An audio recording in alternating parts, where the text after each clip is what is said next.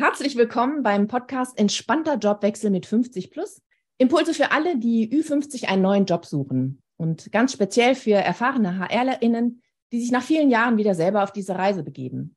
In jeder Folge gebe ich Ihnen Strategien, Tipps und interviewe vor allem interessante Menschen, damit Sie das umsetzen, was wirklich funktioniert.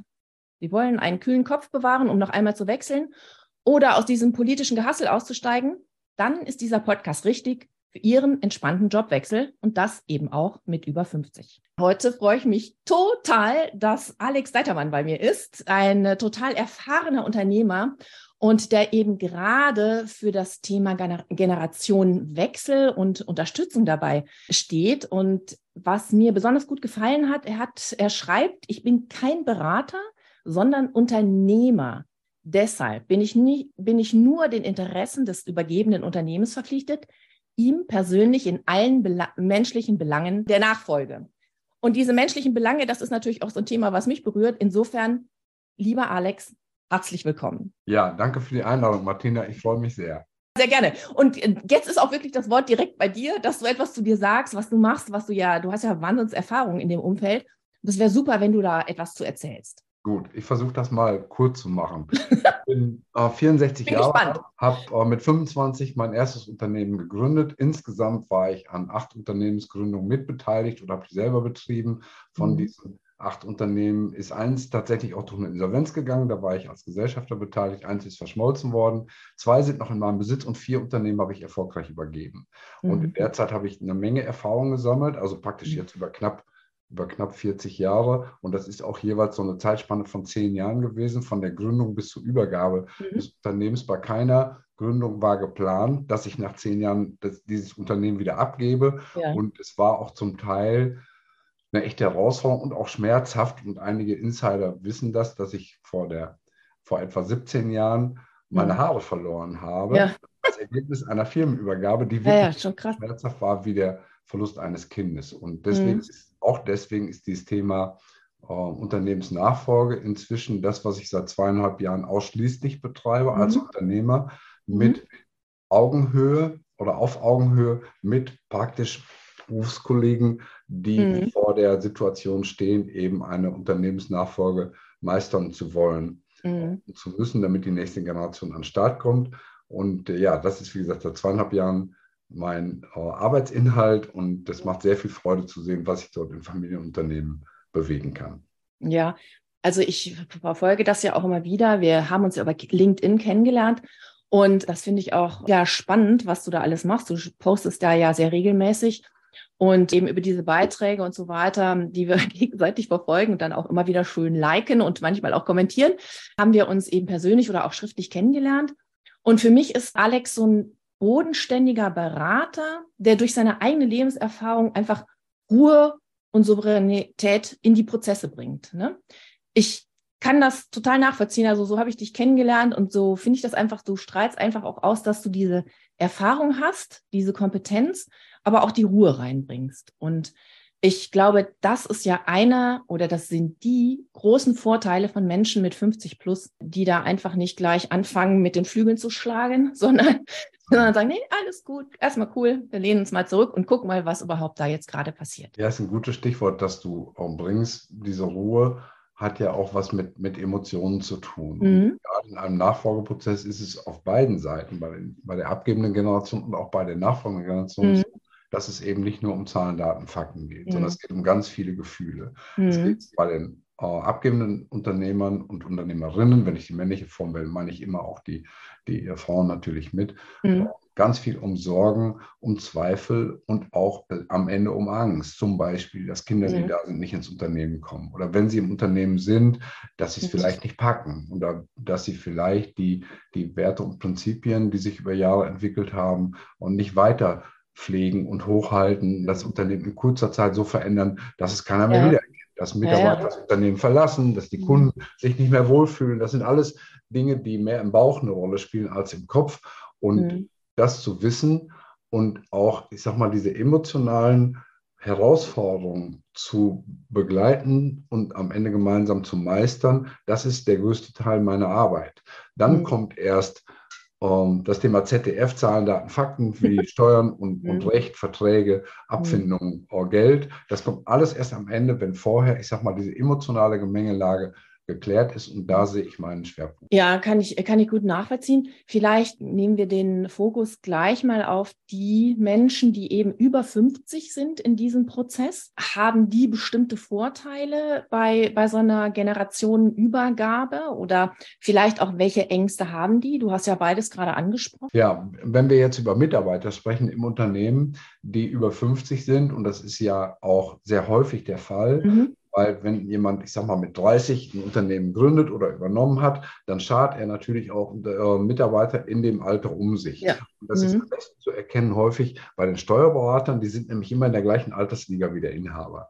Ja, Ein 65-jähriger Inhaber hat keinen 30-jährigen Steuerberater. Mhm. Ganz selten kann das mal die Ausnahme sein, aber in der Regel wachsen die über 30 Jahre in die gleiche Alterskategorie und so auch bei mhm. Mitarbeitern. Und ich erlebe das gerade in einem Unternehmen, Dort ist ein Geschäftsführer eingestellt worden vor anderthalb Jahren. Der ist etwas jünger als der Inhaber, aber der sorgt im Prinzip für die Kontinuität, wenn mhm. der Inhaber, und das will der ganz klar auch, praktisch aus dem operativen Geschäft ausscheidet. Das mhm. heißt, die erfahrenen Mitarbeiter Ü50 können eine ideale Brücke sein, um die Kontinuität im Unternehmen zu gewährleisten, wenn die nächste mhm. Generation ähm, dort Verantwortung übernimmt, auch noch nicht die Erfahrung haben kann, die Kundenbeziehungen, die, mhm. äh, das Know-how in der Entwicklung oder in der Forschung oder was auch immer dort der Schwerpunkt im Unternehmen ist, sodass sie wirklich die, die Ü50 Mitarbeiter wertvolle Brückenbauer in die nächste Generation mhm. sein können, die dann auch nach und nach, klar, wenn die in, in, in Ruhestand gehen, auch wieder abgelöst werden durch jüngere Mitarbeiter. Aber ist, ich würde jedem Nachfolger oder jeder Nachfolgerin raten, diese wertvollen, erfahrenen älteren Mitarbeitern unbedingt zu pflegen und zu hegen, weil sie für unglaublich viel Stabilität und Kontinuität sorgen. Ja, klar, das kann ich ähm, super nachvollziehen. Finde ich jetzt schön, also dieser Begriff Brückenbauer. Das ist natürlich irgendwie, finde ich, ein, ein, schöner Begriff und den, also ich gehöre ja auch dazu. Auch der macht mich dann irgendwie ganz stolz, ja, dass das so funktioniert. Das finde ich nämlich auch super.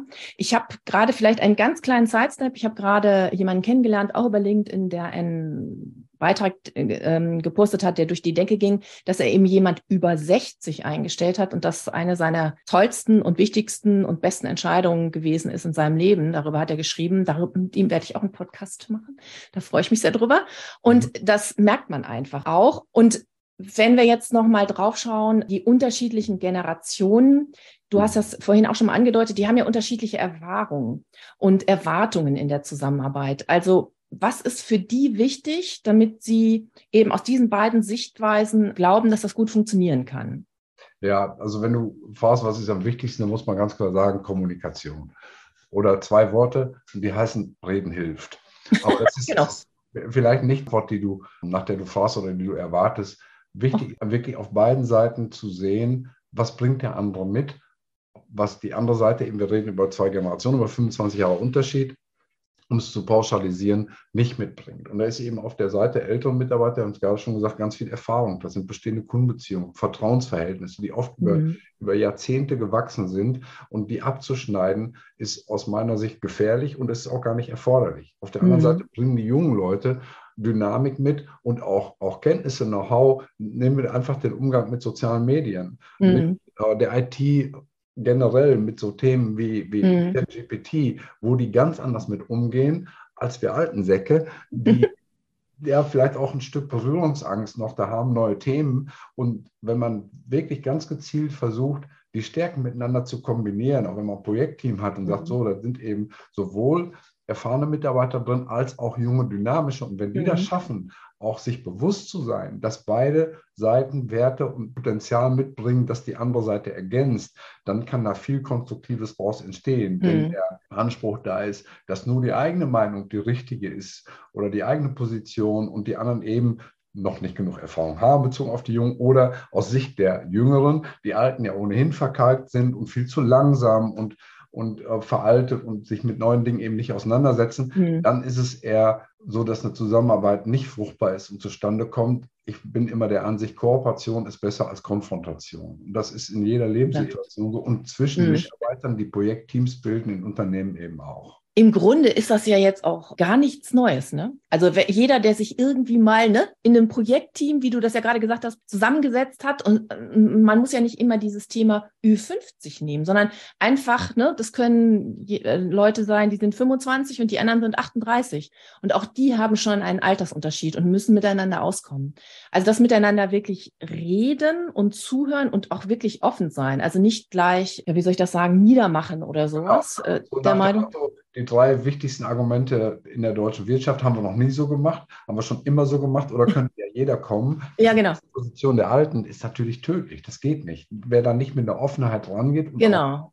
zulässt und die durchdiskutiert und sagt, wir machen mal eine SWOT-Analyse, Stärken, Schwächen, Opportunities und, ja. und also Risiken, der, der verspielt da Potenzial an der Stelle. Und oft ist eben mhm. so, dass die, wenn wir das einfach clustern auf das Alter bezogen, dass ältere Mitarbeiter einfach Dinge einbringen, die Jüngere nicht einbringen können und umgekehrt. Und das mhm. kann ich negativ sehen, aber ich kann es auch positiv sehen. Und wenn ich es positiv sehe, dann entstehen plötzlich Chancen. Und ich sehe nicht nur die Risiken oder nicht nur die Nachteile. Genau. Das ist wirklich wie mit dem Wasser, das oh, halb voll ist. Es ist halb voll oder ist halb leer. Und vieles ist Mindset, Einstellung, wie ich mit solchen Situationen umgehe. Ja, und, und es bedingt sich dann auch gegenseitig und plötzlich kommt auch ganz viel Energie und Kraft daraus, finde ich, die plötzlich entsteht und dann entsteht wirklich was Gutes, Neues, ne? wo alle dann mit zusammen umgehen können. Jetzt stelle ich mal eine Frage. Ich hoffe, dass das jetzt für dich passt. Ich ähm, richte den Podcast ja auch an PersonalerInnen. Mhm. Was ist dir denn da auf diesem Weg schon mal etwas begegnet, wo du sagst, also entweder Personalbereiche setzt euch damit auseinander, aber natürlich auch für Personaler, die eben über 50 sind, kannst du da irgendwas mitgeben? Passt das jetzt ja, an der Stelle? möchte ich gerne, weil ich der festen Überzeugung bin, nicht nur als Spruch, dass Mitarbeiter das wichtigste Kapital jedes Unternehmens mhm. sind, das ist tatsächlich so. Ich mag das Wort Human Capital nicht so gerne, ja. weil damit Menschen in, in, in eine Kategorie steckt, die nicht angemessen ist. Aber ich denke, jeder weiß, was damit gemeint ist, wenn man über Menschen spricht, die am Ende den Wert eines Unternehmens ausmachen. Denn ohne diese mhm. Menschen würde das Unternehmen nicht existieren. Und es ist mhm. existenziell wichtig, die richtigen Mitarbeiter ins Unternehmen zu holen. Und ich glaube, mhm. dass dort erfahrene Personaler allein auch durch die Fehler, die sie gemacht haben in der Vergangenheit, und jeder ja. macht ja Fehler, ja, genau. gelernt haben, dass oft zum Beispiel die Zeugnislage nicht die entscheidende ist. Ich möchte dort ein, ein amerikanisches Prinzip gerne einfügen, das ich sehr mag. Das heißt, hire for attitude and train for skills. Mhm. Jetzt stelle jemand ein, der die richtige Einstellung hat. Wir sprechen dort über Charaktereigenschaften. Mhm. Bring ihm bei, was er für die erfolgreiche Bewältigung seiner Aufgabenstellung wissen oder lernen muss. Mhm. Skills, also Fähigkeiten, kann ich beibringen, kann ich trainieren, kann ich, kann ich anlernen. Charaktereigenschaften mhm. kann ich in den allerseltensten Fällen verändern. Ich spreche hier auch über toxische Mitarbeiter, die super Zeugnisse haben, die aber wie mhm. Nomaden alle zwei Jahre spätestens oh, das Unternehmen wechseln, am Ende dahin, wo es das meiste Geld gibt. Und das sind Söldner, die keinerlei, die keinerlei Verbindung zum Unternehmen aufbauen, keinerlei Verlässlichkeit und die man genauso schnell wieder los ist, oh, wie sie kommen und oft auch genauso schnell wieder loswerden muss, weil sie verbrannte Erde hinterlassen. Das steht in keinem Zeugnis. Denn die Arbeitszeugnisse, wissen wir auch, müssen bestimmten Kriterien genügen. Ja. Jeder Arbeitsrichter wird einem einem Mitarbeiter die allerbesten Formulierungen zugestehen, die der Arbeitgeber da reinschreiben muss, ob es mhm. wahr ist oder nicht, völlig mhm. egal. Zeugnisse lesen sich alle super und haben nach meinem Dafürhalten nur eine ganz begrenzte Aussagefähigkeit. Und deswegen ist wichtig, Mitarbeiter abzuklopfen auf ihre Persönlichkeit, wie sie sind und sie auch in unterschiedliche Situationen zu bringen, Probearbeiten, mehrere Gespräche, also ein Einstellungsprozess über Wochen gecheckt werden, is it real, ist das wirklich so eine nette Frau oder, oder, oder so ein netter Herr, nett in Anführungsstrichen, wie er sich darstellt? Oder ist das eine Fassade, hinter der sich mhm. jemand liegt, der am Ende fürs Unternehmen auch großen Schaden nehmen kann? Wobei ich ein bisschen da reinspringen möchte. Du, du, sprichst jetzt einen relativ langen Auswahlprozess an.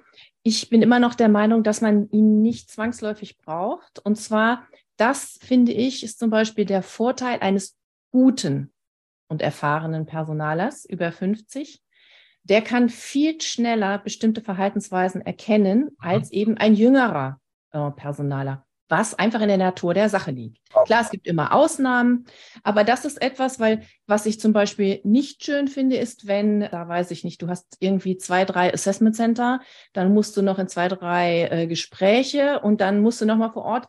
Also das kann es eigentlich nicht sein, denn wenn es erfahrene Menschen sind, die sich kennenlernen, man kann über das Fachliche immer sprechen, da klar, das kann man auch verändern, aber die Persönlichkeit, die müsste man eigentlich ähm, vorher ja äh, kennengelernt haben und ein Gefühl dafür bekommen, wie verhält sich jemand. Und ja, das, das ist das äh, Gefühl. Vielleicht gibt es aber auch von deiner Seite Methoden, die ich nicht kenne oder noch nicht kennengelernt habe, mhm. so einen Atmos-Test äh, durchzuführen, um mal einen chemischen Begriff zu nehmen, wo eben die Echtheit einer Person auch relativ schnell abchecken kann. Ja, aber gibt es. Das war ja mein Plädoyer, zu sagen, erfahrene Leute, ältere HRler haben an der Stelle Erfahrungen, die jüngere Leute noch nicht mitbringen können, ja. die noch aufbringen. Und das kann, also ein HRler finde ich immer sollte eine gewisse Erfahrung haben, wenn er auch die Verantwortung hat, Kompetenzmenschen einstellen zu können. Wenn er die mhm. Entscheidung trifft, muss er auch dafür die entsprechende Qualifikation mitbringen. Mhm. ja, aber ich finde, das ähm, sollte eben äh, den erfahrenen HR-Lern auch Mut machen, da mehr zuzustehen, weil das da, darauf treffe ich halt ganz oft. Eigentlich würde man erwarten in dem Alter, dass da das Selbstbewusstsein und die Selbstsicherheit da ist. Sie ist manchmal dann nicht da, wenn dann plötzlich wieder dieser eigene Bewerbungsprozess da ist. Und da drauf zu gucken und dann ganz schnell wieder zu erkennen, ach ja, genau, das kann ich ja eigentlich alles und das ist ja alles gut und äh, genau die Erfahrung habe ich ja. Das ist dann wichtig und das kann man eben dann auch in die Waagschale werfen, finde ich. Also sehr bewusst und sehr schwer, dass die Waagschale auch ausschlägt. ich finde, wir haben viele Dinge besprochen und mit reingenommen. Und klar, ich würde mich natürlich freuen, wenn das jetzt ähm, eine ganze Menge Leute hören und zugehört haben und sie auch etwas davon mitnehmen.